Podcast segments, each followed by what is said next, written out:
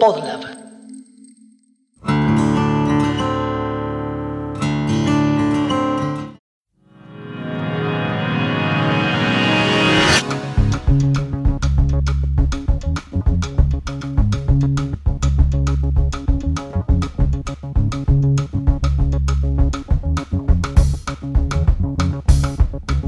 Allá por el año 2001, un estudiante de música de unos 20 años entra a una primera clase de un curso.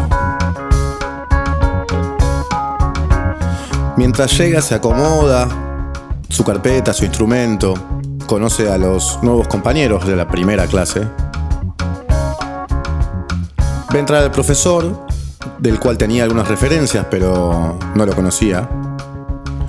Y mientras saca su carpeta y se empieza a acomodar, otro alumno, muy bien informado, por cierto, se acerca al profesor y le dice, ¿vos hiciste el arreglo de caños? Caños, a saber, braces, saxofones, trompetas, trombones. Vos hiciste el arreglo de caños de... Y ahí ese alumno hace referencia a un tema muy famoso, de un músico muy famoso, comercial, muy comercial, que de hecho estaba haciendo apertura del programa más importante de televisión de aquellos tiempos.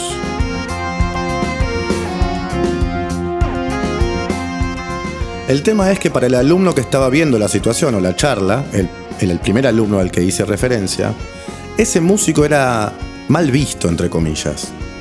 Porque era muy comercial, era de música que escuchaba gente que no escuchaba la música que a él le gustaba. Casi podíamos decir que ese alumno a ese artista no le tenía mucho respeto, por decirlo de alguna manera. Tengamos en cuenta que tenía 20 años ese alumno. Entonces mira con extrañeza, este maestro que me va a dar la clase hizo algo que yo considero que es música muy comercial y... ¿Qué onda? Y el maestro, muy suelto de cuerpo, dice, sí, claro, lo hice yo. Sí, gran persona y habla muy bien de, del artista en cuestión para el cual había hecho ese arreglo de braces. Y empieza a hablar muy bien también de la forma de trabajar de ese artista, de él como persona, y después también desarrolla un poco lo que él, el mismo, el profesor, había querido hacer con el arreglo de braces o en qué se había inspirado. Habló de big bands de jazz, de muchos músicos que el alumno que estaba con su prejuicio a cuestas sí consideraba muy buena música.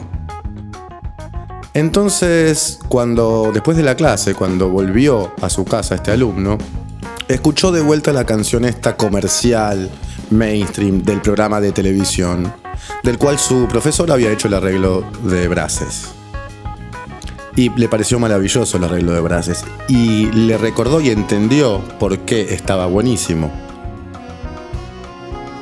Para ese alumno, esta anécdota significó darse cuenta lo que significa trabajar de la música.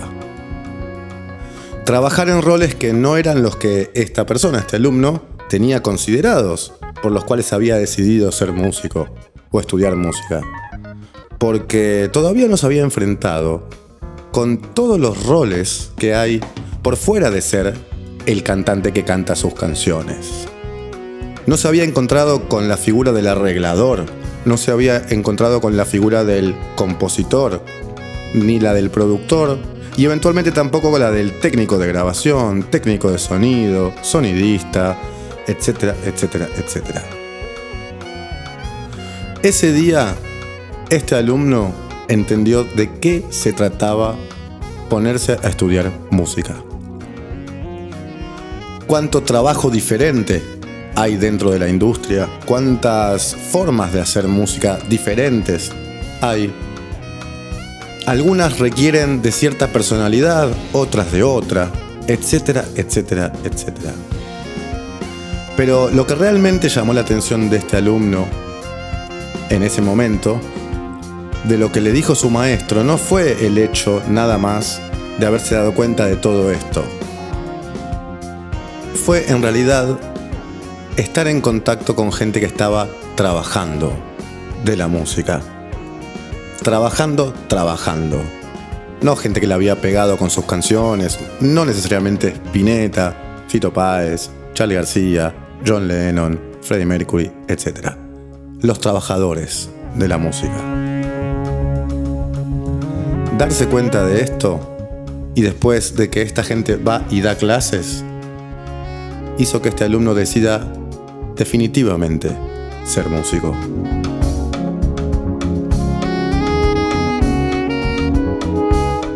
Ese maestro de esta anécdota era Juan Pollo Rafo. Y te habrás dado cuenta que ese alumno era yo.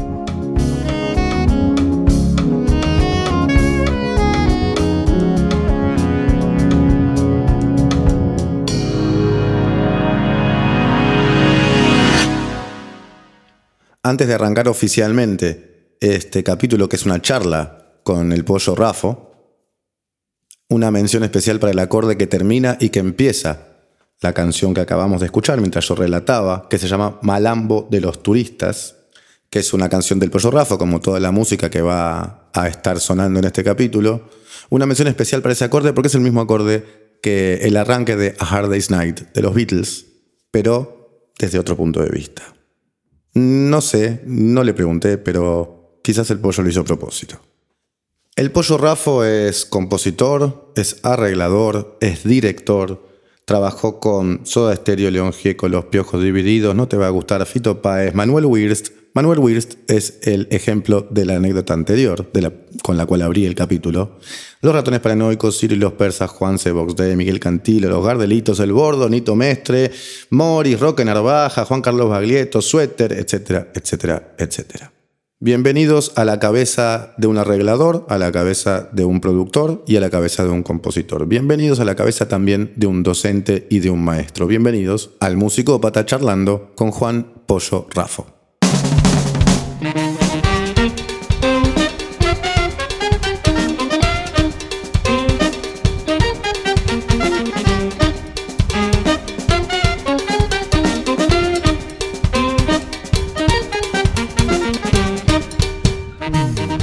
Le conté la anécdota al pollo para arrancar la charla y le dije que para mí había sido eh, aprender todas las variantes que hay dentro de la industria musical porque son muchas y porque a veces uno cuando viene de alguna que le interesó, por la cual él empezó a estudiar música, no tiene la información de todas las que hay. Y además en el relato también hice ahínco en la palabra trabajar. Y además atándolo con el final del último capítulo del musicópata que se llamó 1, 2, 3, 4 y era un capítulo sobre números en la música, si querés escucharlo, si no lo escuchaste, terminé haciendo una especie de crítica o de descargo quizás un poco emocional sobre lo difícil que es para los músicos trabajar, vivir de la música. Porque básicamente tenemos que pagar la luz y el gas. Entonces, la variante del el músico que toca y hace sus canciones es solo una, pero dentro de la industria musical hay un montón, un montón de roles y de variantes. Y de esto charlaba con el pollo Rafo para arrancar la charla. El, primero de las, de las variantes es la persona que está en su casa con la guitarra tocando una canción linda, suele tener mucha más prensa. En un punto y, y, suele ser como el, la, visión más eh, idealizada y la versión más atractiva de lo que es el trabajo de la música para la mayoría de la gente. Cosa que, por supuesto, está fantástico. De hecho, muchísima de la gente que, escuchamos y que nos ha influenciado es gente que desde muy joven hizo esa opción o se le presentó esa opción y empezó como a generar una, gran, una carrera a partir de ahí y por ahí nunca se planteó o la posibilidad esta de, bueno, además de esto necesito, que está bárbaro, necesito eh, pagar la luz y el gas. Y en ese caso, este, por ahí si lo que estoy haciendo no me lo permite, veo la manera de hacer otra cosa.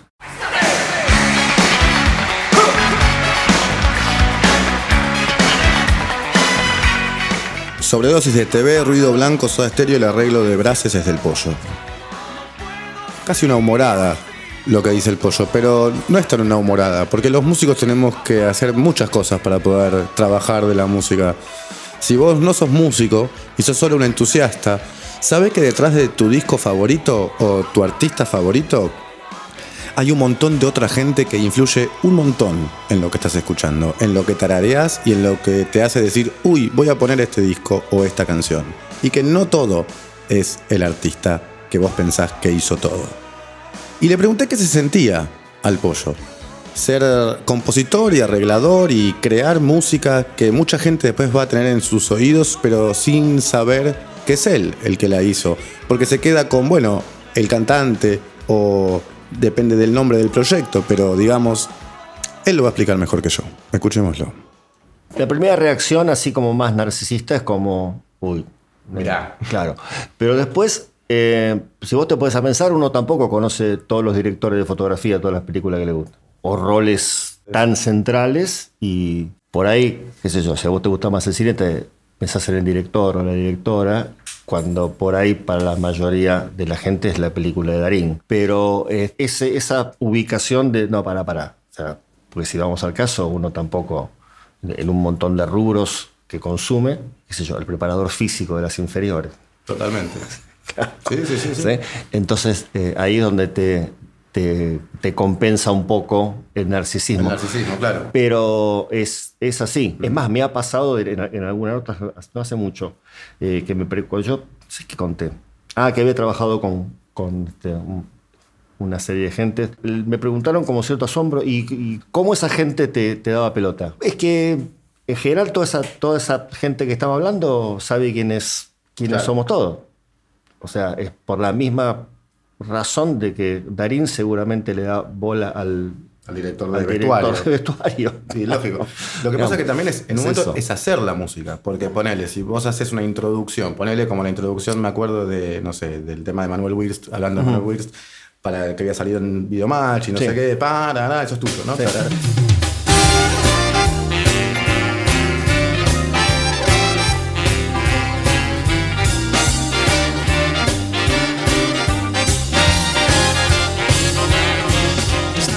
Eh, En ese caso puntual, esa introducción, que en realidad es una variación melódica del estribillo, Claro. es lo que funcionó como, como lo utilizaron como eh, cortina de entrada de, de, Sí, de sí, Videomatch en, aquel momento. Pero eso es, es una cosa in- impredecible. Eh, Pero no, no hay una- un narcisismo más grande ahí, por, por el hecho de decir, digamos, yo lo estaba comparando o contraponiendo con un director de fotografía o con un director Mm. de vestuario. Sí. bueno, es una parte de lo que está sucediendo. Pero en ese caso, ponele, es todo. O no sé, pienso sacándote a vos, digamos, pienso en el arreglo de Eleanor Rigby de George Martin, por ejemplo. Decir, bueno, uno se acuerda de las líneas del- del- de las cuerdas, o sea, no es solo la- lo que cantaba Paul McCartney. Entonces, hay una parte que es hacer la música toda, entera. Donde el, el- el arreglo es como parte de la, Claro. de la composición. Eh, Exacto. O le da el carácter a la Sí, hay- el carácter. en realidad, mira, hay, una cuestión. eh, Yo lo, lo- lo- si vos querés, lo, que a mí me da un poco más de cosas es el vacío legal con respecto a, la- a los derechos de autor de eso, si, si Claro. vamos al caso. Porque eh, en términos de, de lo que sería reconocimiento y o popularidad, el, yo no creo que, ni, que ningún arreglo, entendido de esto, ¿no? Digamos, eh, en una canción popular, ningún arreglo te salve una canción eh, mediocre. Le erro y no me la banco. Vengo apenas con el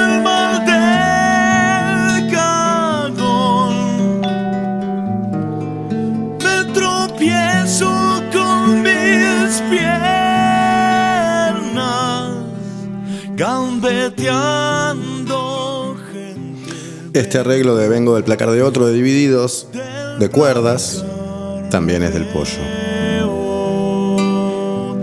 Digo, para que ubiquemos también la participación tan importante que tienen los arregladores, los productores, toda la música que nos hacen escuchar y que si no abrimos el CD, que en paz descanse y leemos los créditos, no sabemos que la hicieron.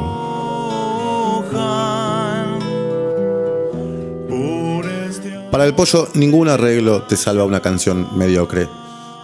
Yo creo que estoy de acuerdo a la mitad con lo que dice el pollo. Ese tema de Manuel Wirst, más allá de que está afectivamente influenciado porque él fue mi profesor, escucho cómo está arreglado y me parece espectacular. Y me gusta. No me gusta igual Manuel Wirst, o al menos no esa canción necesariamente la composición, pero sí por donde lo llevó el arreglo del pollo. Y nombré Eleanor Rigby porque me pasa algo similar, no porque no me guste la canción, por supuesto que me encanta Eleanor Rigby, pero el arreglo de George Martin a veces me parece más capturador que la melodía misma que compuso Paul McCartney. Así que quizás acá, en algún porcentaje no muy bajo, tampoco tan alto, disiento un poco. Aunque quizás también la humildad del pollo hace que opine eso, o quizás no se refería a sus propios trabajos, sino a una máxima de la música. Ningún arreglo salva una canción mediocre. Por cierto, me puede gustar o no, pero quizás esa canción de Manuel Wirst no es una canción mediocre. Si lo fuera, no hubiese sido un hit. De todas maneras, el pollo siguió reflexionando sobre esto en particular y habló de otras formas en las cuales otros factores pueden hacer que la música sea interesante, a pesar de las mismas canciones o de la composición misma propiamente dicha, como por ejemplo la interpretación. Recapitulando temas que, cuya versión original por ahí era, era muy básica, pero em, pasada por, sobre todo por la interpretación del, del intérprete principal cobro mención.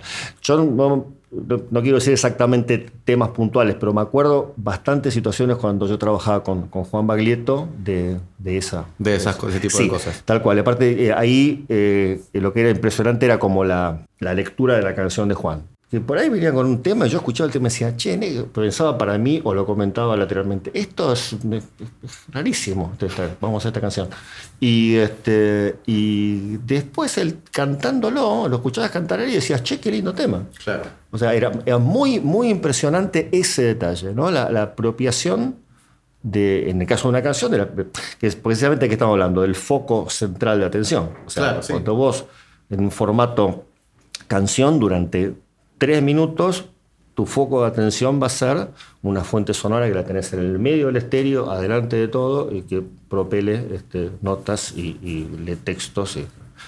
el tipo tenía una, una, una, interpretación de, previa al tema que ya lo escuchaba cómo iba a, quedar. a quedar y vos lo escuchabas sin hacerle nada, ¿eh? nada, de nada, de nada de, arreglo al tema que había venido versión original y ya funcionaba.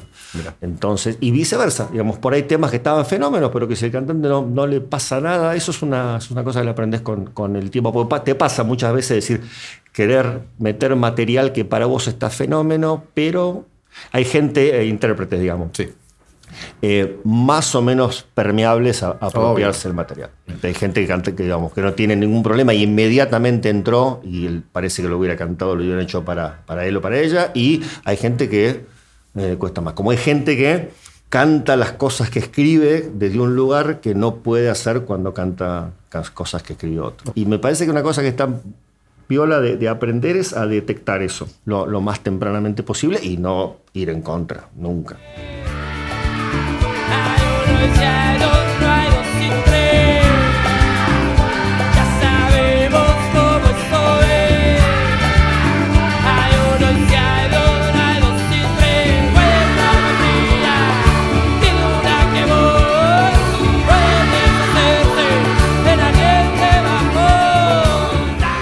Agua, los piojos, todo el arreglo de voces de niños y no tan niños que hay al final es del pollo Rafa también.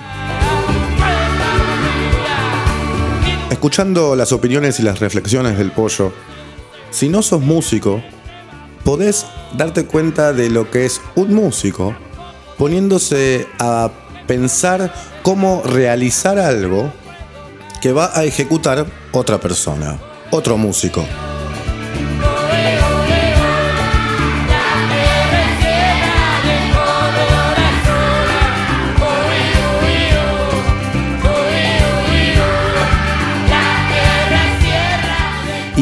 Dónde se posa, dónde se pone la cabeza del arreglador y del productor.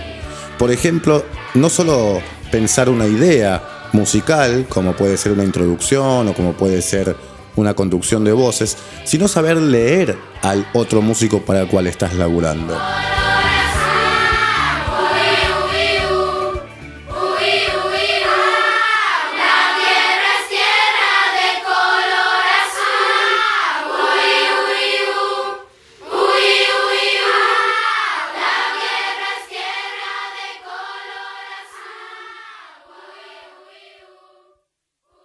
Me encantan los finales con voces, me encantan las voces particularmente. Este tema de los piojos me encanta también y lo que hizo el pollo es para mí muy importante para que me guste tanto el tema. Eso es lo que quiero mostrar, lo importante que son los arregladores para que nos gusten algunas canciones. Pero bueno, volviendo a la reflexión, el pollo decía tratar de detectar si la interpretación es importante. Quizás la canción para vos, arreglador o productor, no tiene algo que te interese, pero cuando escuchas al músico o al compositor de la canción hacer la canción, sí, porque la interpretación suma algo. O quizás no, o quizás la canción para vos está buenísima, pero pasa al revés. El músico que la va a ejecutar o que la va a cantar, si es que es cantante o lo que sea, le falta algo. Quizás escribiste una línea hermosa, para un violín o para un saxo y el violinista o el, la violinista o el saxofonista o la saxofonista no la hace sonar como querés. Y ahí me acuerdo de lo que charlamos con Ricardo Capellano en la otra charla de esta segunda temporada, cuando él hablaba de escribir para los músicos que van a tocar, sabiendo quiénes son y cómo tocan. Arreglar o producir para el músico que vas a producir sabiendo qué tipo de músico es, es imprescindible, pero para eso tenés que estar atento no solo a lo que a vos te captura de la música, sino a situaciones musicales que tienen que ver con cómo desarrolla la música otra persona y saber potenciar eso. Él hablaba del preparador físico de las inferiores antes, pero la idea es en realidad un director técnico.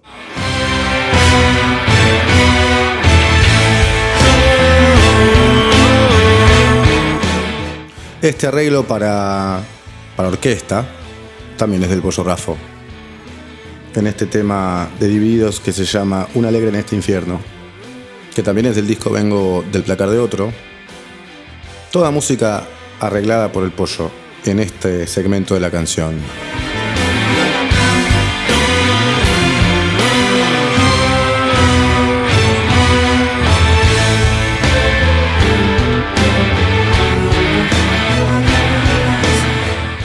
Primera idea y primera conclusión de esto que, dijo el pollo, yo me quedo con que notemos y pensemos en los espacios en los cuales tenemos que poner nuestra mente para poder ser arreglador o productor.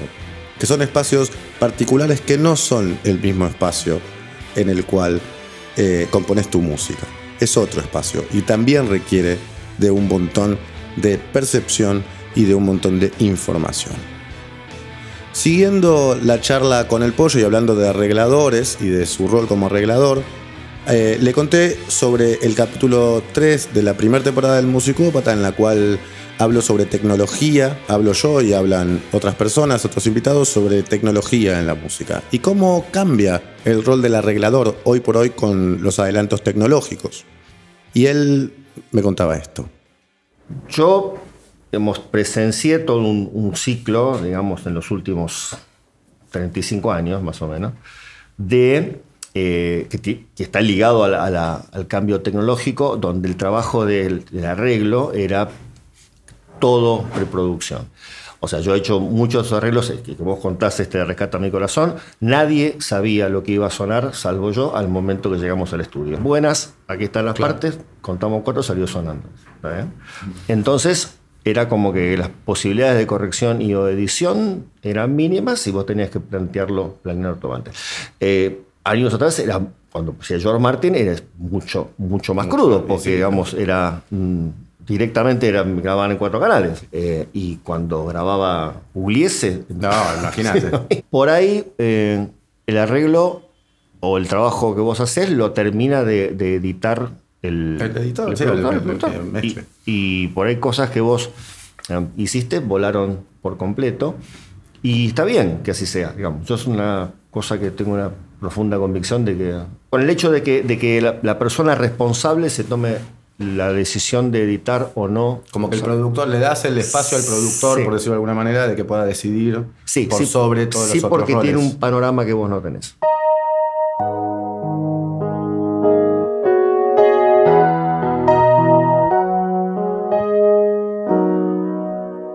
Una charla súper interesante con el pollo, porque para los que somos músicos, tanto los que hacemos nuestros proyectos personales como los que producimos, nos muestra un montón de caminos a seguir y de pensamientos a tener en ambos espacios, como productores o arregladores y como compositores de los proyectos, cuando interactuamos entre los dos roles. Y para los que no son músicos, pero son entusiastas de la música y escuchan este podcast, que lo sé porque me escriben al Instagram, que es arroba Varela con dos pueden darse cuenta de todo lo que consumen sin saber que están consumiendo, como el gluten y las grasas trans y todas esas cosas que aparecen en la parte de atrás del paquete de fideos o de las galletitas, que también está bueno saber qué son. Bueno, cuando escuchas un disco pasa exactamente lo mismo, solo que no necesariamente engordan. Bueno, igual hay música que sí engorda.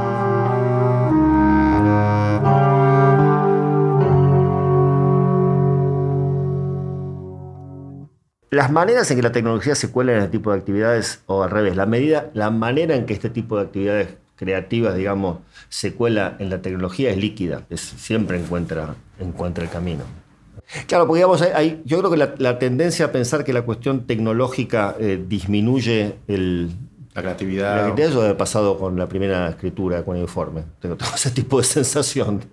Claro. Tiene que ser algo, algo tan este, viejo como, como eso. Cualquier, cualquier evento tecnológico invariablemente... Este, Va a cambiar las características de lo que toque. hay cosas que suenan, que suenan distintas y que podemos puntualizarlas, qué sé yo. El exceso, en, en música popular mismo, la- el, el exceso de, de low-fi en algunas cosas, aun- aunque se pueda hacer hi-fi, por ejemplo, eh, es una característica de, puntual que a veces es un poco como, como rara. Lo interrumpo al pollo acá porque habla de algo que yo hablé también bastante, que me parece súper interesante en el capítulo 3 de la temporada pasada que hablé de música y tecnología, en el cual planteaba un poco si te gustaría Gardel o Charlie Parker en caso de que estén grabados en buena calidad. Si no había algo de ese sonido, entre comillas, malo, en lo que nos gusta de eso. Y eventualmente también pensar en si el hecho de grabar tan fácil, en buena calidad hoy, porque es muy accesible la tecnología relativamente buena para poder grabar música, si no pasa que nos terminamos pareciendo entre los músicos o entre los géneros, si se terminan pareciendo por el hecho de que están grabados con los mismos micrófonos buenos. Entonces mucha gente en pos de ganar personalidad baja la calidad de alguna manera de lo que graba para tratar de que suene diferente, para tratar de que suene más personal. Me sigue pareciendo muy interesante este dilema. No tengo una postura tomada del todo, pero sí de alguna manera pienso que el hecho de grabar en los mismos lugares, porque es tan fácil, porque los micrófonos no son tan caros, etcétera, etcétera, hace que la música un poco se parezca. O al menos que suene, subrayada esa palabra, parecido. Dejamos un poquito al pollo como arreglador y empiezo a charlar con él como docente, como maestro. Y le cuento una anécdota de una amiga que una vez tuve que se encontró a Gustavo Cerati en un boliche y le dijo, dame un consejo. Ella era y ahora es música. Y el consejo de Gustavo Cerati fue, no estudies demasiado. Sabiendo que el pollo trabajó con Soda Stereo, le pregunté qué pensaba de este consejo como docente y además conociendo a Gustavo Cerati. Y él me dijo esto. Yo pu- puedo exactamente imaginarme eh, eh, a qué se refería Gustavo con demasiado. La, la- la idea de la música popular disciplinadamente aprendida eh, no, no existía. No existía. Inclusive estaba en lo que serían los estudios oficiales de música, estaba completamente Claro, no, existía. No, Literalmente. Una nota muy, muy graciosa que también me pusieron amonestaciones en el conservatorio por tocar blues. ¿En serio? Sí. ¿A vos te A pusieron mí me pusieron eso. Eso es espectacular. Sí, sí, porque aparte lo- a mí lo que me, me mató fue las amonestaciones. ¿Cómo amonestaciones? ¿Qué es, es un estudio terciario esto? ¿Cómo, ¿Qué me estás diciendo? Claro, no existían amonestaciones. No existían. Yo pensé que eh, dejabas el secundario, las amonestaciones dejaban, Dejaban de de existir. existir. Este, no, eso. Así que imagínate la, la situación. Más allá de la anécdota que es muy divertida y lo que plantea el pollo con respecto a la enseñanza de la música popular, antes de que haya este espacio que se le está dando por suerte hoy por hoy a nivel institucional, eh, hago una mención para aplaudir y para valorar los músicos que enseñaban boca a boca, o los profesores particulares, o todos los que se encargaron de generar aprendizaje de música popular en los años en los cuales no había instituciones como hoy que se dedicaban a transmitirla y a enseñarla. Pero volviendo a la pregunta fuera de eso, a la pregunta concreta, le pregunté si estudiar mucho o demasiado te podía jugar en contra. Quizás teniendo tantos colores te cuesta más elegir cuál usar. En cambio, cuando tenés dos o tres, elegís el que más te gusta y ya. Lo que pasa es que me, me parece que lo que hay que tener es una, hay que tener muchos recursos todo el tiempo. El, el- el último recurso que aprendiste es el chiche nuevo. ¿sí? Lo querés meter en todos lados. Eso pasa mucho cuando estás estudiando. Eso es verdad. Cuando vos estás en una situación más de, de estudio regular, por el caso concreto, estás en una institución. Bueno, estás expuesto a que te tiran data todas las semanas y, este, y si hay algo que te parece fantástico, lo, Lo vas a usar, lo, lo querés usar. usar, lo querés usar. Después, el, eso terminan siendo herramientas. Es decir, vos usás una cosa para atornillar y otra para Sí, sí, sí, eh, sí. apretar no sé. Yo no estoy tan seguro de que, de que necesariamente eso, el- la, Sucede. la cantidad de herramientas que manejas te condicione a priorizar la herramienta Más que uno más mismo. que uno mismo. Y me parece que eso tiene que ver también con, con cada uno, no creo que sea así necesariamente. La, la- la cuestión de que si estudias no tenés swing es una cosa que yo la... lo con- Alguna vez lo hablamos con Pedro Snar, que, que te- que tenía el mismo tipo, compartía el mismo tipo como de, de concepto. O sea, te Porque- catalogaban como el tipo frío porque eh, había- conocías un par de cuestiones técnicas.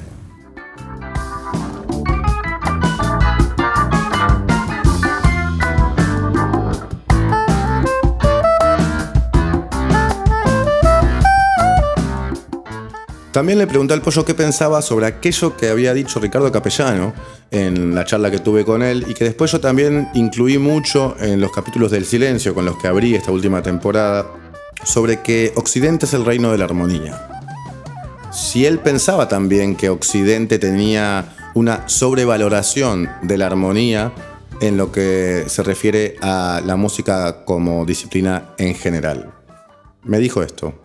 Por ahí lo que, lo que estamos refiriendo es a cierto tipo de uso de armonía que es muy vertical y que parte de la idea de, de gente que toca instrumentos armónicos como nosotros. digamos. Claro.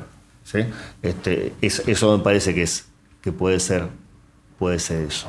Eh, es más, hay una, yo no sé si sigue usando, pero yo recuerdo que se decía o se publicitaba que se enseñaba o se aprendía armonía y composición. Eso es como decir, eh, ocurre un parámetro así de otras disciplinas. No, No, no sé. sé, Chile, en el fútbol se estudia Sí, chilena y cabezazo. tal- no, ponele. O sí, algo así. eh, sí, eh, fútbol y chilena, como decir, este, no sé, estetoscopio y medicina. Claro, claro, tal cual. cosa por el estilo.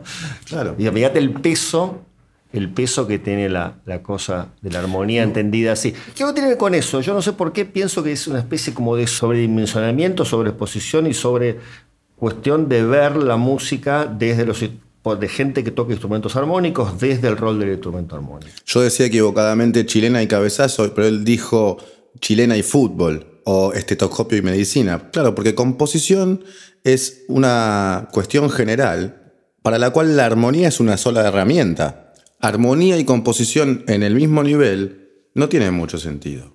Gran reflexión. y empezar a pensar el otro eje, que es el eje horizontal. ¿no? Esto es una cuestión más técnica musical, pero, bien, que es, pero- pero que es este, muy gráfica. Y tiene que ver con cómo se representa la música en una partitura. Vos tenés en simultáneo eventos horizontales, y, o sea, como si leyeras un papiro.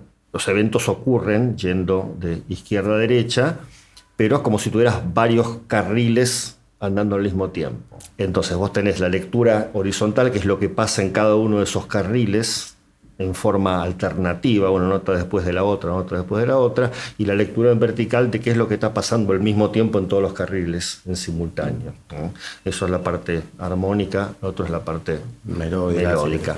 La parte vertical es consecuencia de lo que, de los- lo que está pasando con todas las líneas en horizontal. Es más, hay un concepto que a mí me sirvió mucho en algún momento y creo que lo digo siempre en las clases, que es mucho antes de que se inventara un artefacto capaz de tocar más de una nota al mismo tiempo, la única manera de hacer eso era con gente cantando al mismo tiempo.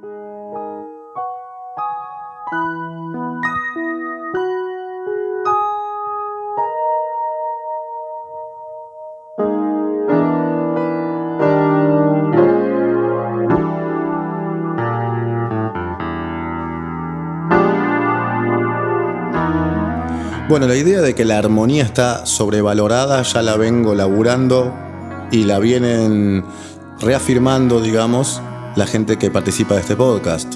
Desde Ricardo Capellano hasta el Pollo Rafo. Me encanta que mi podcast baje una línea con eso, porque realmente lo pienso.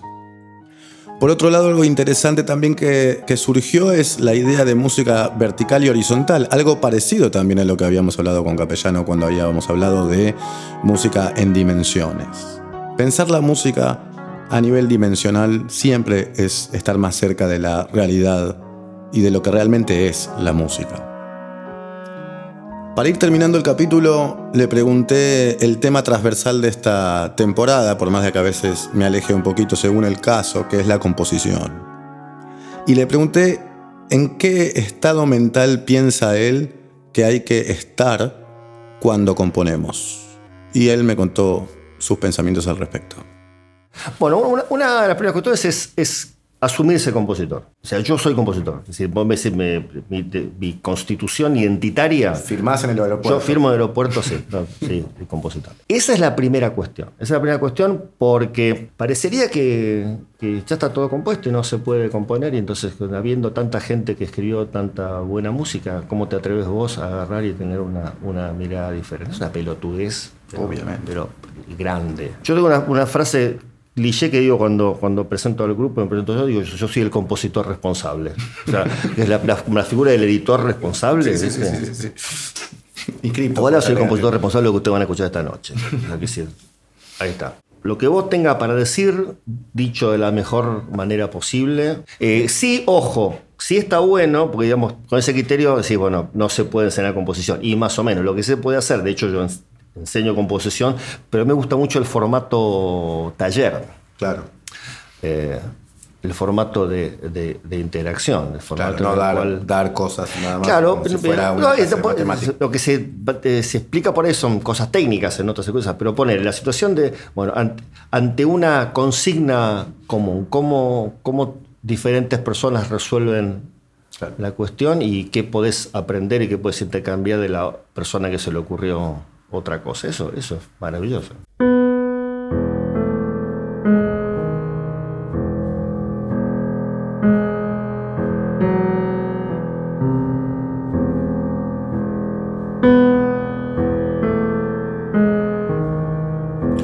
Re interesante cómo piensa la composición, porque la piensa desde un lugar muy libre. Por eso habla de un taller y no de enseñar composición, como si componer fuera un mecanismo que se puede manejar desde un lugar, ponele, racional. A pesar de todas las herramientas que él tiene. Siempre la libertad por encima de todo. Siempre aprender muchas herramientas para poder tener la libertad de desecharlas también. Y ahora sí, para cerrar, una última reflexión que es cómo ve el pollo el futuro de la industria musical. También la industria es, también líquida. O sea, va a encontrar la manera de, De sostenerse. de, de- no sé si sostenerse, pero por lo menos de sacar la tajada más grande seguro. Bueno, eso sí, hablar. Este- Pensás que va a ser digital, pensás que se va a. a- el líquido va a ir hacia ese lugar sí o Y sí. de, de momento es, es- es lo que, es lo que tenemos. ¿Sos un músico que está de acuerdo con que te escuchen por Spotify o sos de lo que dicen, no me escuchen por Spotify, compra mi disco? Es, es que no me planteé estar de acuerdo o no. Es como. Es lo que es. Es lo que es. Yo estoy de acuerdo con eso, absolutamente. Pero viste que hay mucha gente que Es- está es- todavía en una que es. cruzada. Es, lo que es. Y este, mm, la cuestión tecnológica puntual, o sea, en, en lugar de ir, eh, bueno, lo, lo- lo, lo escuché en uno de tus, de tus podcasts, El- digamos. el fin del Sí, formato. ese formato. O sea, sí, o sea, entre ir a escuchar a la, a la iglesia eh, la cantata del domingo y. Sí, sí. Sí, sí.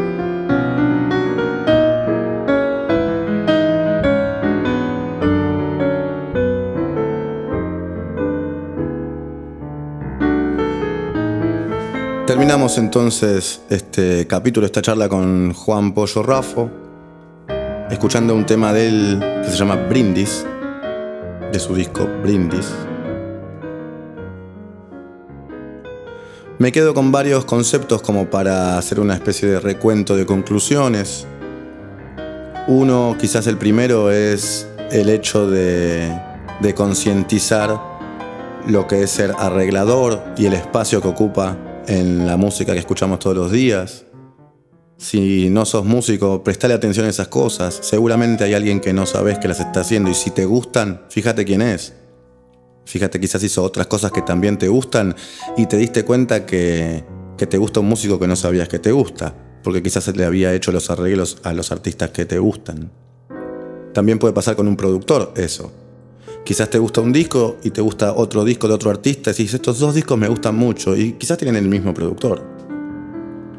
Después también me quedo con que el pollo también piensa que Occidente quizás es el reino de la armonía y que está un poco sobrevaluada, con lo cual sigamos buscando en la música otras cosas además de la armonía.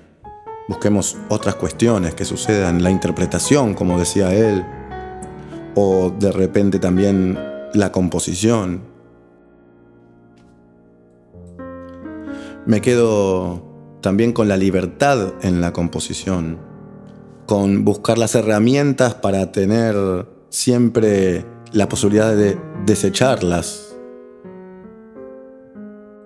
Me quedo en síntesis eh, en la imagen, digamos, simbólicamente del pollo, con la imagen del músico en muchos roles diferentes que requieren de cuestiones diferentes desde muchos puntos de vista.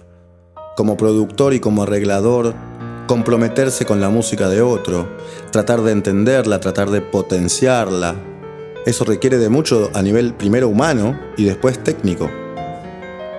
Paralelamente, a nivel compositor, estamos escuchando toda la música que no eran divididos o soda estéreo o los grupos conocidos que estamos escuchando son músicas del pollo. Las pueden escuchar en Spotify en la, en la playlist del musicópata. Buscala, pones el musicópata playlist y te aparece toda la música que uso en este podcast. Como compositor, él, con estas búsquedas que tiene, hemos escuchado cosas candomberas de él, hemos escuchado cosas milongueras de él, ahora una pieza piano solo. Siempre con muchas influencias de muchos géneros, siempre con mucha, mucha presencia de las herramientas que él maneja, que son muchas, pero siempre con una pata en donde él proviene. De hecho, sus discos todos se llaman, tienen un nombre cada uno en particular, pero todos se llaman Música de Flores, porque él es un hombre del barrio de Flores.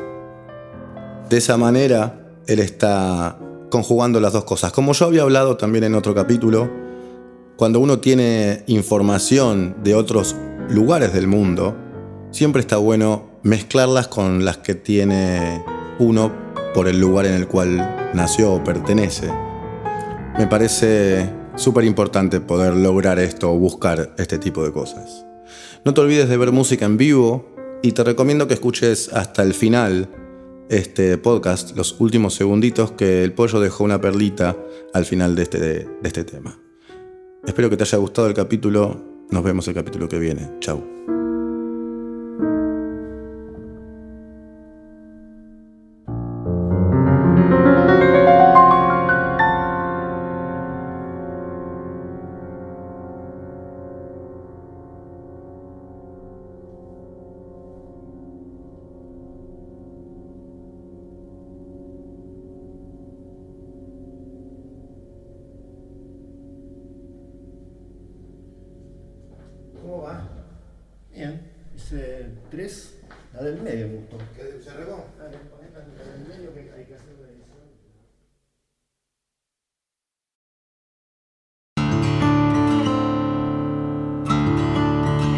Musicópata es un podcast conducido y producido por Rafael Varela en coproducción con Podlab. ¿Te gustó lo que escuchaste? Entonces te invito a charlar sobre este y otros temas en mis redes.